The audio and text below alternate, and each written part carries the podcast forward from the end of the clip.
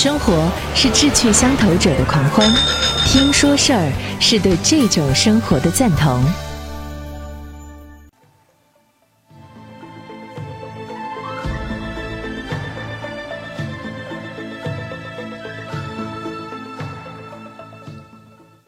山海经》到底是本什么书？在上两集当中，我们我们讲到了这个《山海经》所记录的一些怪的地方啊，怪兽、怪兽所具有的灵异的功能，以及啊它的一些嗯很奇特的神话的一些怪异经历。那我们今天呢，就来说说一个鸟——九凤，《山海经》当中。所记录的说，这个九凤是什么呢？海水奔流，从北方来，北极天贵山中有九凤神，九头人面，身形如鸟。原文是这样记录的。这个九凤啊，在后世的文献当中是没有看到的，但是相似的九头鸟的形象。和这个鬼车鸟、孤惑鸟这些鸟妖是混同在一起的。清代有个彩绘本《山海经图》，有一个九凤的绘制，看上去呢，我觉得他那个画的那个头啊，并不是人面，嗯，而真的像鸡头，九个鸡头，呃，尾巴呢是这个我们现在能看到的这个凤凰的，或者是孔雀的。呃，这样的一些尾巴的羽毛，当然是公孔雀啊，就展平出来特别漂亮的那种羽毛。但是翅膀呢是多彩的。《山海经》当中简略的几句话的描述，九凤鸟，那么它的出现到底是意味着什么呢？造型很奇异，说是有九个头，身子像飞鸟，但是脸是人脸。研究者认为。说它的出现，这是上古时期楚地民族想象力的结晶，体现了楚人凤鸟崇拜和酒的崇拜。在明代的绘本当中画的那个九凤啊，它就不是鸡头的模样了，它就是九张人类的面孔，特别引人注目，也有一种惊悚感。大荒之中，海水奔流的地方，高山里住着神仙，有九个头。九张人脸，鸟的身子叫九凤，这是翻译成白话文的《山海经》的这个记载。这是居住在大荒的神异，但是时隔千年之后，这个九凤的口碑竟然一落千丈了。当九头之鸟出现的时候，家家户户都会挥动木棒，敲打门窗，说什么呢？九头鸟妖怪来了，快藏起家里的孩子，别被妖怪勾了去呀！怎么就成了人人喊打的妖怪了呢？我们现在对于九头鸟的这个说法呢，好像是说湖北人湖北九头鸟，呃，到底是什么意思？我们今天就来说说九头九头鸟。在我国古代文献当中，关于九头鸟最早的描述就是《山海经》里头那个九凤。大荒北是什么地方呢？经过研究者的不懈努力，试图找出。《山海经》的地理空间跟我们现实生活当中的真实的对应，大荒北被认为是远古时代的楚地。楚地是哪呢？湖北啊，长江的这个湖北地区是楚地。大荒北经的开篇就说了：东北海之外，大荒之中，河水之间，富予之山。海内东经则说汉水出抚鱼之山。由此可见，大荒北包括了汉水流域。在这个《山海经》当中，还记录说，这个地方呢是有颛顼和他的妻子们的陵墓。颛顼是谁呢？颛顼啊，他被认为是楚人的先祖。呃，颛顼这个词呢，它指的是中年贵族，也引申为是体面的人、守法的人，引申为社会精英。但颛顼，呃，最早的。如用于人上头呢，它是指上古部落的联盟首领。那么在后世，他是被尊为帝的，是列入五帝的。实际当中有记载说，颛顼是皇帝的孙子，是倡议的儿子。他因为辅佐少昊有功，被封于高阳。少昊死了之后，共工氏和这个颛顼争夺地位，颛顼打败了共工，然后呢就继少昊主政，号高阳氏。那么在流传下来的神话传说当中，颛顼是主管北方的天帝，这是额外给您做一个解释啊。那么这个地方啊，生活在大荒北的九凤，他的居所对应的是楚人的家乡。所以就有学者说，这个九凤的传说和这个楚人崇拜凤鸟的传统是有关系的。古代很多的东方部落都有崇拜鸟的风俗，楚人的先祖对于凤鸟的形象是情有独钟。这一点在考古图像和文学意象上都有印证的。比如说屈原的《离骚》里头就写到：“五六凤鸟飞腾兮，祭之以日夜。”《论语》当中也有说：“楚狂人歌唱，凤兮凤兮，何德之衰？往者不可见，来者犹可追。”九凤的鸟身和这个楚国的出土的目前存世的这个丝织品上头的凤纹图案，哎，应该是很像的，飘逸的线条，张扬的羽翼。那么那个九凤它是有九颗头的，这个又是从哪来的呢？这或许是跟楚地的人对于数字九的崇拜是有关系的，因为战国的时候已经有不少是以九为名的楚辞篇目了。比如说屈原写过《九章》《九歌》，宋玉写了是《九变》。一位西汉学者叫刘向，他曾经编校过古本的《山海经》。刘向呢为宋玉的《九变》做了注，他指出说：“九者，阳之数。”道之纲纪也，故天有九星以正积衡，地有九州以成万邦，人有九窍以通精明。所以在楚人的心目当中，这个九是最大的阳数，是天地人间的秩序。那么好，《山海经》成书之后呢，它就汇集了远古的楚、巴、蜀、齐这些地方的地理和传说的资料。有学者统计说，其中出现的“九”字有多少呢？六十八次。比如说“九尾狐”“九歌”“九井”“九首”“九门”。所以你可以看到《山海经》当中这个“九”啊，对于这个描述对象，它其实有一种神性体现的。像《山海经》当中的守护神开明兽，也是高大、庄严，身形像老虎。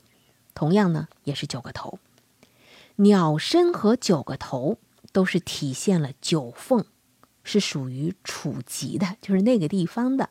那么人面是怎么回事？他说长的是一个人的脸呐。有学者说，这可能反映的是这个传说在诞生的时候，人的这个意识在由蒙昧向文明过渡，开始注意到什么呢？说人是作为一个独立个体所具有的价值和力量。我们把楚人自身的力量和楚文化代表的图腾，还有数字结合在一起，就有了一个九凤的完整的形象。有没有感觉到它很神圣，又很特别，又充满了想象力？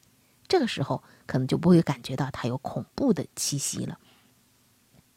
但是九凤啊，这个楚地鸟神在《山海经》当中呢，只是惊鸿一瞥就没了，就没有见到它的有再有些什么记载了。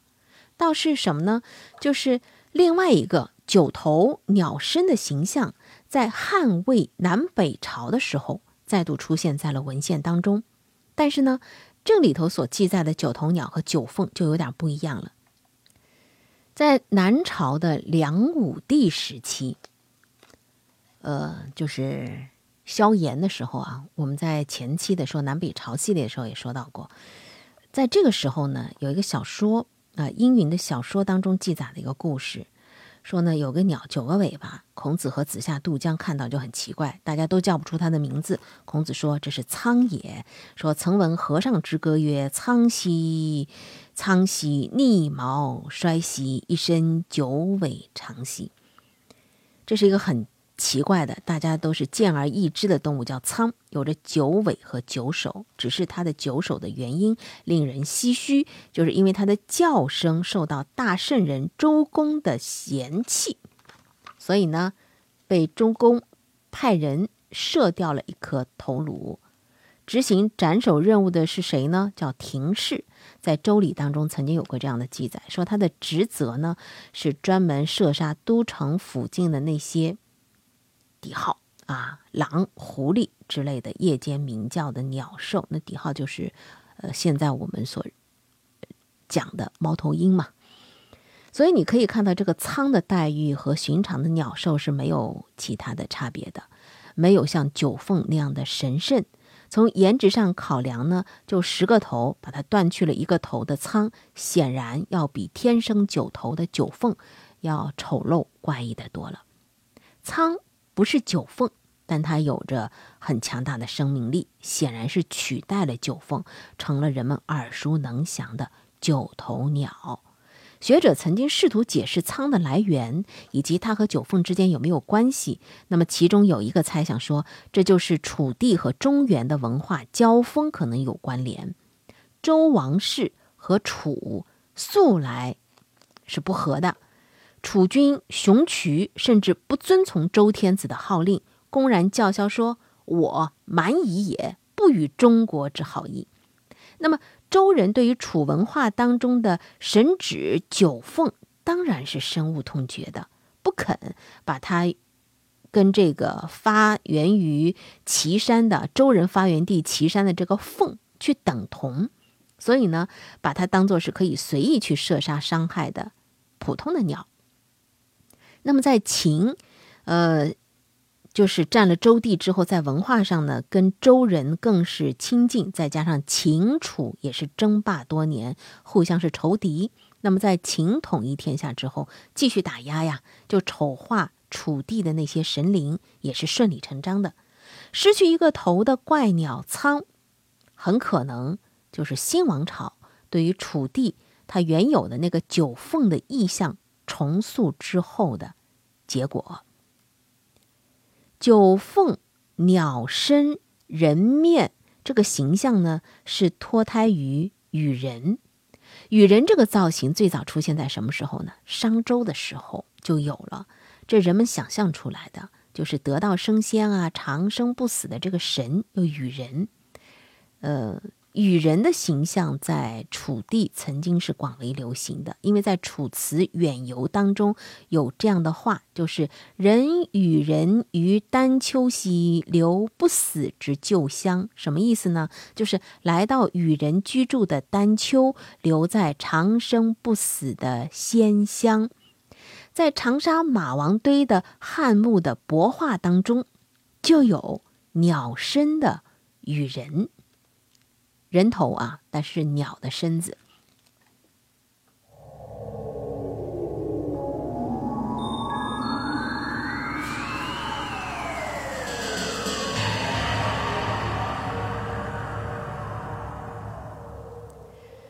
我们再接下来再说，还有一一种鸟就比较恐怖的，呃，恐怖鸟，它的名字叫什么呢？叫鬼车。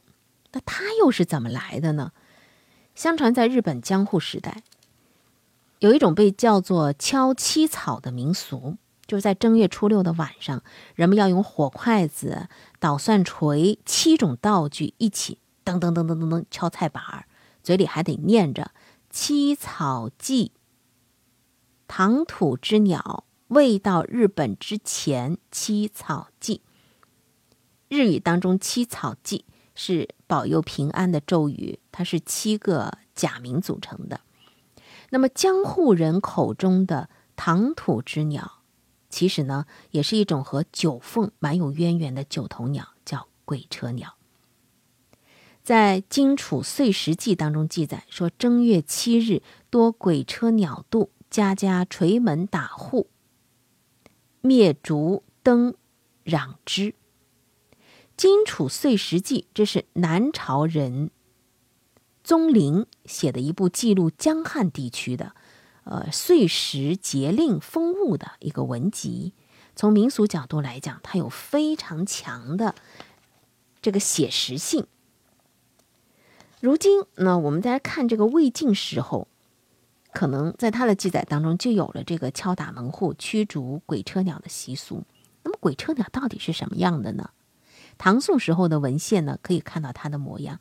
唐代一个笔记小说《酉阳杂祖》这个笔记小说当中呢，就说鬼车鸟，相传此鸟呢稀有十首，有十个头，能收人魂。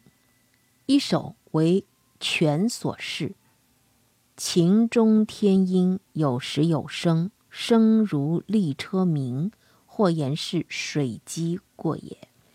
十手断一手，这个造型。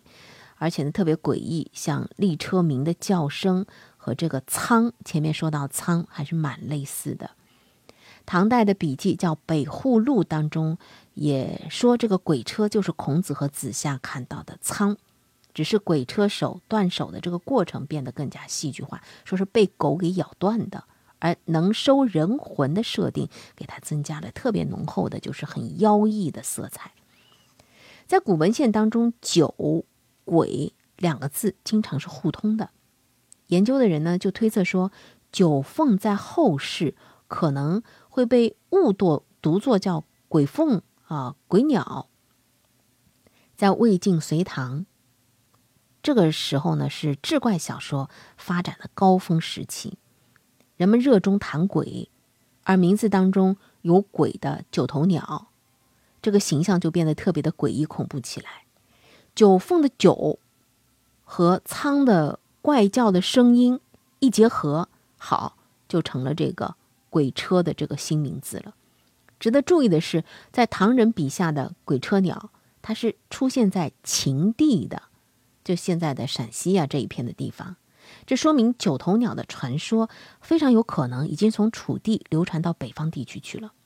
唐代一位学者写了一个地理杂记，叫《临表录异》。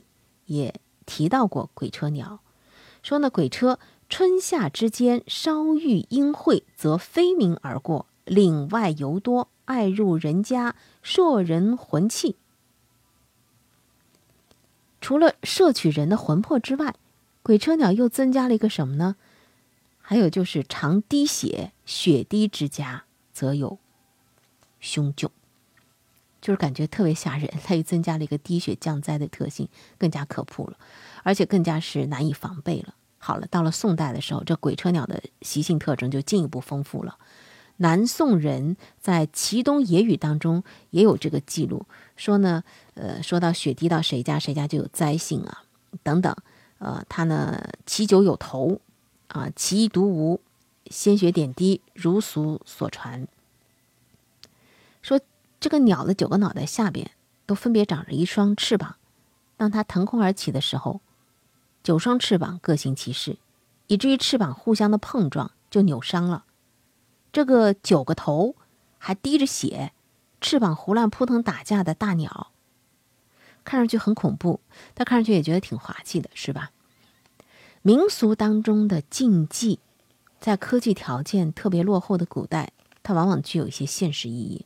比如说，传说当中鬼车鸟是昼伏夜出，叫声独特，它非常可能是什么呢？就是在南方地区真实存在的某种猛禽。九头十八翅的形象，会不会是那些禽类成群在飞给看到的人的那些假象呢？那么故事当中，这个鬼车断掉的第十个头颅会滴下血的这个情景，会不会他嘴里？叼着小型的哺乳动物，比如说像田鼠之类的呢。在魏晋时期的南方的山区，晚上成群出没的凶猛的禽类，不管它是自身的攻击性，还是它可能会带来的这个传播的疫病的风险，那么对普通的老百姓来讲，确实都是致命的。从这个层面上来讲，我们看到鬼车的这个传说和禁忌的背后。那就是古代的人，他们在日常生活当中所面临的非常真实的危险的存在了。